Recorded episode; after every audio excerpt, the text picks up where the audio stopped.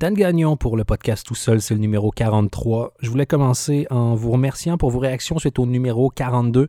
Ça faisait un mois et demi que j'avais pas fait de podcast et euh, dans ce métier-là, tu... il faut pas beaucoup de temps pour disparaître complètement. Forcément, il y a énormément d'options. Et euh, ben déjà, c'est toujours touchant de voir qu'il y a toujours autant de personnes. Et j'ai reçu beaucoup de réactions de ceux qui n'ont pas suivi. Je vous invite à aller l'écouter d'ailleurs. Ça s'appelait le déni de la souffrance ordinaire cette façon où, où soi-même, parfois, on s'empêche d'accepter que les choses soient difficiles parce que quelqu'un a connu pire. Genre, ah, j'ai deux enfants, mais il y en a qui en ont eu six. Je me lève à 6 heures, c'est difficile, mais il y en a qui se lèvent à 5 heures. Et comment on peut tous être plus euh, généreux et empathiques les uns envers les autres? Enfin bref. Et euh, il y a beaucoup de messages qui sont arrivés en espérant que je me porte bien ou, que ma compagne, d'ailleurs, se porte bien. Et, euh, et oui, ça, honnêtement, ça, va aller. Et c'est tout le point de la souffrance ordinaire, c'est qu'elle peut te, miner, mais comme ça va aller, c'est parfois euh, difficile et euh, quasi humiliant, en tout je parle pour moi, de reconnaître qu'elle a vraiment un impact parce que tu dois accepter que tu n'es peut-être pas aussi fort que ce que tu croyais. Enfin bref. Mais une fois que c'est accepté, je trouve ça déjà beaucoup plus facile. Enfin bref, donc ça c'est le retour sur euh, le numéro 42. Euh, ce numéro-ci, il va être un tout petit peu particulier, probablement moins long. Il y a juste une chose sur laquelle je voulais réagir depuis un moment. Et euh, là, il est 19h25 au moment d'enregistrer le podcast, le 27 juillet, pour ceux qui suivent encore une fois un peu tout le temps. Et il s'est passé quelque chose au Québec qui qui est juste le point de départ de la conversation. Euh, un humoriste qui s'appelle Julien Lacroix, qui s'est fait connaître, euh, entre autres, avec euh, des capsules sur Internet, je crois en 2015 principalement. excessivement populaire. Depuis, il a explosé. Il y a un one-man show. Il a joué au cinéma. Il a fait d'ailleurs, si ma mémoire est bonne, son propre film. il était porte-parole aussi, comme il parle beaucoup aux jeunes. Entre autres, je sais qu'il y avait des capsules sur la sexualité. Et c'est sorti dans un journal qui est le journal peut-être le plus euh, historiquement le plus sérieux ou le plus crédible au Québec, qui s'appelle Le Devoir. Neuf femmes, dont quatre ou cinq qui sont avec leur identité, même pas sous le couvert de l'anonymat, ont accusé Julien Lacroix d'inconduite sexuelle variant de il, m'embrassait alors que je voulais pas, jusqu'à pénétration sans consentement. Euh, euh, donnez le titre que vous voulez et le label que vous voulez à, cette définition-là. Il n'y en a qu'un. Et euh, au Québec, il y a eu aussi le cas avec une fille qui s'appelle Marie-Pierre Morin il n'y a pas très très longtemps et il y a, une espèce de, de, pattern qui est maintenant connu. On sait ce qui va se passer. Il y a les allégations publiques et au courant de la journée, la personne réagit et en général, les entreprises et les partenaires qui sont euh, avec cette personne-là qui est accusée droppent le client. Genre, euh, et c'est de ça dont je vais vouloir parler. Mais, euh, mais juste, juste, juste avant, je voulais revenir sur les excuses. Et puis vraiment, j'utilise tous les guillemets qui sont en ma possession de Julien Lacroix et je vais juste lire ce que, ce que lui a écrit. J'ai même pas besoin, je crois, d'ajouter quoi que ce soit. Mais euh, voilà. Ça fait des semaines que le débat dure. Est-ce que le mouvement de dénonciation se fait de la bonne façon? Et ça, en fait, si, je vais être obligé de commenter. Cette notion qu'ont les, les gens qui n'ont jamais été victimes de quoi que ce soit, de vouloir expliquer à ceux qui ont été victimes comment est-ce qu'ils devraient vivre ça. De quelle façon est-ce que ces gens devraient vraiment vivre l'expérience la plus traumatisante de leur vie, essayer de s'en sortir? Parce que avec toute leur absence de connaissances et même d'intérêt pour le dossier, ils sont certainement les mieux placés pour dire aux victimes qui ont une partie de leur vie détruite ou genre les victimes euh, sais pas comment dire en français, c'est alleged en anglais. Je sais pas si c'est prétendu, ça me semble très péjoratif, prétendu. Enfin bref, sans que ça ait été confirmé. Et il y a, des stats qui existent en plus. Mais c'est l'argument que je vois le plus souvent. Genre, mais si c'était vraiment arrivé ou s'ils voulaient vraiment pas attirer l'attention et juste régler le problème, elles iraient dénoncer à la police. et comment en 2020, tu n'es pas au courant de la raison pour laquelle une victime ne va pas à la police. Tu crois vraiment que la personne qui se fait violer, elle se dit genre juste après, genre ah bon ben heureusement, garde, pour me sentir protégé, je vais aller sur Facebook. Comme ça après, euh, tout devrait bien se passer. C'est pas le premier choix. C'est les gens te demandent pourquoi est-ce que tu roules en Peugeot 1989 Ah, ben c'est parce que c'était mon rêve. Non, c'est parce que j'ai pas eu le choix. Et, et quand tu vois le, nombre de plaintes qui amènent à des accusations, le nombre d'accusations euh, qui amènent à un verdict de culpabilité, les statistiques sont, sont ridicules. Je veux dire, tu peux acheter un Win for Life puis déposer une plainte en même temps, puis tu as plus de chances de finir riche qu'avec un sentiment de justice. Et il y a aussi le oui, mais ça risque de détruire des carrières. Et encore une fois, ça existe. Il y a des gens qui se sont fait accuser à tort. C'est tout à fait vrai. La proportion de gens qui se sont fait accuser à tort versus des gens qui ont commis des actes répréhensibles qui n'ont jamais été qui n'ont jamais eu à répondre de leurs actes face à la justice. Je me souviens plus par cœur du ratio, mais il est ridicule comme c'est genre deux carrières brisées pour mille violeurs qui sont pas en prison. Faudrait que je vérifie. J'aurais dû vérifier avant le podcast d'ailleurs. Mais je suis convaincu que vous qui écoutez, vous avez les statistiques, commentez sur les posts si vous voulez bien. Comme ça, on a le vrai chiffre. Mais je ne nie pas que ça existe. Mais il y a des moments dans la vie où c'est un ou l'autre. Et dans quel système est-ce que tu veux vivre? dans un système où tu as 1000 victimes de viol qui genre, sont juste fucked up parce que leur vie a été brisée. Et puis en plus elles vont passer leur vie à, à se sentir coupables parce qu'elles se disent aussi genre ah mais j'ai pas dénoncé parce que mais, ou j'ai dénoncé puis ça n'a pas fonctionné et à cause de moi d'autres filles vont vivre la même chose c'est vraiment la double la triple la quadruple peine quoi. Et s'il n'y a pas de système parfait, la seule option qui reste, il me semble, c'est le système le moins imparfait. Et il y a la notion de justice, c'est quand même, dès que tu es plus que quatre personnes, puis tu décides de former une, société ou un pays, tu sais, la justice, c'est quand même une des premières valeurs.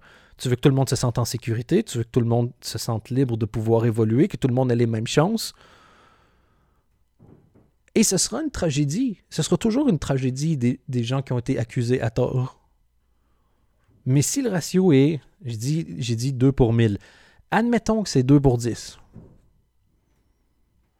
Ben si c'est un ou c'est l'autre, j'ai choisi qu'il y ait juste deux victimes au lieu de 10. D'une carrière brisée au lieu d'impunité suite à un viol. parce qu'il y a dans ces discours, et c'est une des choses qui, me dérange profondément, dans les gens qui disent Oui, mais ça, c'est pas mieux. Tu devrais pas faire comme ça. Oui, le système n'est pas parfait, mais continuons quand même. Cette espèce de sous-entendu qui existe un statu quo, qu'on a le temps et tout le loisir de siffler des airs connus et de d'attendre qu'on ait une meilleure idée, que, le système se répare de lui-même, je ne sais pas. Parce que la vérité, elle est triste. Mais la vérité, c'est qu'on a décidé que ce n'était pas grave. Il n'y a pas d'autre conclusion. Si on sait qu'il y a des endroits qui ne sont pas sécuritaires pour les femmes, et que ça fait plus qu'une journée qui ne sont pas sécuritaires pour les femmes, et que c'est toujours le cas, c'est qu'on a décidé que hiérarchiquement, ce problème n'était pas assez grave pour qu'on investisse les ressources pour le régler. Et ça, c'est super choquant. Parce que tous les cas de, gens qui, qui Ah, mais le, milieu est en train de tomber, le milieu artistique est pourri. Le Il n'est pas en train de tomber comme si tous ces gens-là avaient violé des gens hier et qu'on l'a appris aujourd'hui. Je sais qu'il existe au Québec des listes, différentes listes de différents milieux de gens qui sont connus pour avoir des comportements inapproprié, pour utiliser euh, peut-être le plus gros euphémisme. Plein de gens sont au courant. Mais c'est pas grave apparemment. C'est pas assez grave pour que les choses changent. Donc quand tu vois tous ces trucs-là apparaître, la première chose que tu devrais te dire, c'est putain, c'est gênant. c'est gênant qu'on trouve pas ça grave. Parce que, et c'était là où je voulais en venir, donc aujourd'hui, Julien Lacroix, pour prendre cet exemple-là, a perdu son contrat, enfin bref, l'équipe qui s'occupait de son management ou sa production l'a laissé partir. Comme Marie-Pierre Morin, c'est arrivé aussi avec tous ses, euh, ses contacts, ses contrats, ses, ses, agences, ses contrats de sponsoring. Et la seule chose que je me dis, c'est je suis pas dans le milieu artistique, je suis pas dans le milieu de l'humour. Et moi, j'ai entendu des histoires depuis des années. Est-ce que ça veut dire que chaque personne sur qui il y a une histoire, tu dois la, la, congédier? Évidemment que non. Mais quand ces compagnies arrivent en voulant montrer qu'elles lavent plus blanc que blanc, en disant comment mais c'est pas dans les valeurs de notre entreprise, c'est pourquoi nous nous séparons, tu fais fuck you. Qui va croire que tu entends parler de ça pour la première fois? Quand tu as entendu les rumeurs, c'était pas assez important pour toi pour que toi t'aies voir, pour que toi tu mènes l'enquête, que toi tu demandes aux gens qui l'entourent. Ces gens-là, ils sont pas tout seuls. Si tu veux faire une petite enquête interne, tu la réponse en Allez, deux journées si tu prends une journée et demie de congé. Et les grandes entreprises qui ont des milliers d'employés qui droppent un employé en disant ça ne fait pas partie de nos valeurs et qui font absolument rien derrière.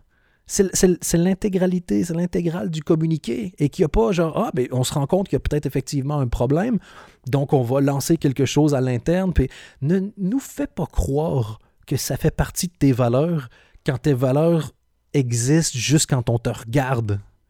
Tes valeurs, là, c'est ce qui régit tous tes comportements quand tu es tout seul chez toi dans le noir. Ça, c'est tes valeurs.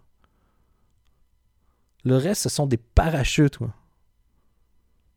Et j'espère que ce seront les prochaines personnes qui vont être tenues responsables. La prochaine personne qui va larguer, qu'on aille l'interviewer, puis qu'on aille lui dire, genre, vraiment, t'as entendu parler de ça aujourd'hui? À quel point t'es à chier comme manager? Si tu tellement pas proche de ton client que tu sais pas ce que des gens qui sont pas dans le milieu ont déjà entendu parler. Encore une fois, que ce soit vrai ou faux, mais va vérifier les allégations si vraiment ça fait partie de tes valeurs. Et ce sont les mêmes gens, quand il y avait des allégations il y a 5-6 ans, ils se disaient on n'en parle pas, on dit rien, ça va disparaître dans deux jours, on n'en fait rien. Là, ça fait la première page du Devoir, le journal Le Devoir front page, avec une chier de commentaires de gens qui disaient Mais pourquoi est-ce que ce journal tombe si bas? Il nous parle de potins, ça méritait trois lignes. Non! Le fait que des gens puissent agir en toute impunité, au vu et au su de dizaines et de dizaines de personnes, parce qu'ils continuent d'avoir euh, une pression malsaine sur les victimes, que des gens décident de faire comme, tu sais quoi, fuck it. Ça me fait peur, mais j'y vais quand même et je vais prendre les risques et je vais dénoncer. Et je... Oui, ça mérite la première page parce que c'est arrivé combien de fois dans les 100 dernières années qu'une personne puissante vive les conséquences de ses mauvaises actions chez des gens moins puissants qu'elle? Entre hommes et femmes, ou entre femmes et femmes d'ailleurs, dans le cas de Marie-Pierre Morin, euh, pour des choses à caractère sexuel. Bon, c'était une blague, bon, il a un peu bu, bon, c'est des conneries. Toutes ces façons de banaliser ça. Et tout à coup, maintenant qu'on sait que ça passe plus, boum, boum, boum, t'as des réalisations soudaines, les gens tombent des nues, ne peuvent pas croire que la personne avec qui ils travaillent depuis des années puisse être comme ça. Fuck you. Moi, si la même entreprise dit, vous savez quoi? Aujourd'hui, on se sépare du client. On a toujours su qu'il y avait des rumeurs, mais on préférait croire que c'était faux. On se rend bien compte qu'on a eu tort. On laisse tomber le client et on va regarder autour de nous. Parce que les prochains dans deux mois qui font la même chose, tu fais. Mec, la 22e fois que tu te fais arrêter parce que tu as grillé un feu rouge et que tu dis genre Ah, je savais pas que rouge t'es arrêté. Rouge, je pensais que c'était ralenti. C'est pas supposé fonctionner une fois, mais la 22e fois, c'est du foutage de gueule. À l'inverse, une entreprise qui dit il y a eu des accusations sur notre client, Nous, on continue de croire à la présomption d'innocence tant que le contraire n'a pas été prouvé. Et on va rester avec le client jusqu'au procès. Si procès il y a. C'est tellement plus. Je veux dire, je, pense pas que ce soit la chose à faire. Dans certains cas, disons. Et en fait, ce que je veux dire, c'est même pas ça. Ce que je veux dire, c'est je ne juge pas la moralité du geste, mais il y a une espèce d'intégrité. Il n'y a pas une espèce de cap de, de, vertu que tu t'es peint toi-même euh, avec deux boîtes de céréales. Cette métaphore ne fait aucun sens. Est vraiment très nulle. Mais je trouve ça, ça doit tellement être insultant. Pour tout, imaginez les employés de ces entreprises-là qui le savent qui ont travaillé avec. Genre, dans, le cas de Marie-Pierre Morin, je, sais que dans un des projets qu'elle avait eu, il y a eu des problèmes pendant. Euh, je dis, je sais, j'ai lu ça dans un article de journal. Je sais rien. Il y avait eu des problèmes pendant un tournage, au point où l'entreprise avait euh, demandé à rencontrer Marie-Pierre Morin pour lui dire Ouais, ça, c'est pas acceptable. Ces mêmes personnes ne peuvent pas dire après qu'ils on est tellement choqués. Ce n'est pas qui nous sommes. Ça, ça, me dégoûte en fait. Bon, ça c'était juste une ligne pour le message de Julien Lacroix. Je poursuis. Qu'est-ce qui distingue les vraies dénonciations des allégations non fondées? se demande le philosophe Julien Lacroix. À la fin, espérons que cette prise de conscience aura fait avancer les choses pour le mieux. Et je suis bien sûr désolé si j'ai déjà blessé quelqu'un ça n'a jamais été dans mes intentions. Oh ben dans ce cas-là. J'ai 27 ans. J'en ai fait des conneries dans ma courte vie. Par contre, ce matin, le devoir va trop loin. Je commence à être habitué au ragot et au potin dans ma courte carrière. Par contre, détruire le travail d'une vie dans un seul article où je n'ai même pas pu donner ma version des faits, Fun fact, le journal il avait demandé s'il voulait réagir et il avait dit qu'il allait réagir seulement s'il lui donnait les histoires et le nom des personnes qui avaient les histoires, ce qui en journalisme ne se fera jamais. Et il y a toujours cette façon-là de tirer sur le, ménager, le, messager, genre ah, un article a détruit ma carrière. Pas tout ce que j'ai fait allegedly qui a été rapporté dans l'article. Non, non, non. Le fait qu'on en parle. C'est comme recevoir une lettre des impôts qui te réclame 8000 euros parce qu'ils ont découvert que tu avais fait de fraude. Puis après ça, aller sur Facebook pour te plaindre que la poste est vraiment en train de ruiner tes finances. Mais c'est eux qui m'ont amené l'amende. Je ne suis pas un ange, mais pas un démon non plus. Et certainement pas le prédateur sexuel qui sévit depuis une décennie, comme le devoir m'a décrit ce matin. De plus, la plupart des événements qu'on me reproche seraient survenus quand j'étais mineur. Ça, je. Je pense que j'ai bogué. Je pense que j'étais allé faire une sieste après cette phrase-là. La plupart. De plus, genre, tu sais, argument de plus en ma faveur, les événements qu'on me reproche seraient survenus quand j'étais mineur. Ah, pas dans ce cas-là. Écoute, on s'excuse. On devrait normalement pouvoir se défendre devant de telles allégations. Tu peux. Tu peux, tu pouvais réagir à l'article. Tu es en train de te défendre, en fait, parce que ta tribune est aussi grosse que celle du devoir, si pas plus, d'ailleurs. Le journaliste m'a lancé des ultimatums durant plusieurs jours, donc tu as eu plusieurs jours pour réagir, sans jamais accepter de me dire ce qu'on me reprochait précisément et de qui venaient les allégations. Oui, c'est normal. Encore une fois, demande au Pentagone s'il a déjà réussi à voir les sources du Washington Post dans le Watergate. Comment voulez-vous que je réponde sans connaître les détails précis et sans savoir de qui on parle ni de qui elles viennent? Et ça, honnêtement, la seule chose que je me suis dit en lisant ça, c'est Oh putain, il y en a d'autres. Et il a eu peur de se défendre comme des choses qui n'étaient pas dans l'article. Comme la fois où tu fais, je sais que tu m'as menti, tu fais, ah, désolé, mais je vais te rembourser les 5000 euros. Fais, 5000 euros, je pensais que tu avais juste bouffé le pudding. Et je dis pas que c'est ça, ça c'est moi qui fais de la spéculation totalement. Mais tu fais comme. Déjà que le, texte est mal commencé, il se poursuit pas super bien.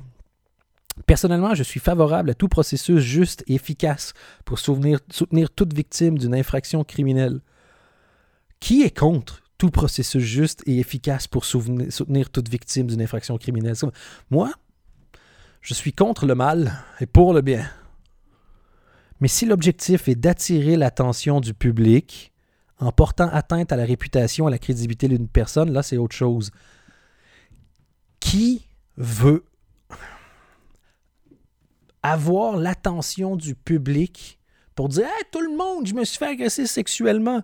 Maintenant, je retourne dans mon métier où le fait d'avoir de la reconnaissance du public me nuit beaucoup plus que ça m'aide. Quelle fille se dit, moi un jour je voudrais être famous. Et pourquoi? Chanteuse? Nah. Humoriste? Nah. Fausse victime d'agression sexuelle. The Dream. Entre-temps, je n'ai pas le choix de prendre un moment de recul par rapport à tous les projets auxquels je suis associé, ainsi que de mon équipe de gérance et de production, puis de réfléchir aux recours qui s'offrent à moi dans ce contexte. Donc, j'ai pas le choix de prendre du recul par rapport aux projets auxquels je suis associé, donc pas à titre personnel, pas genre, tiens, si c'est pas vrai qu'il y a neuf personnes qui m'accusent d'inconduite sexuelle, disons que c'est pas vrai. Il y a quand même neuf personnes qui m'en veulent. Au point de prendre le risque d'aller faire des dénonciations publiques non sous le couvert de l'anonymat que je prendrais un peu de recul personnel, ainsi que de mon équipe de gérance et de production, puis de réfléchir aux recours qui s'offrent à moi, dans, qui à moi dans ce contexte. Voilà. C'est 2020.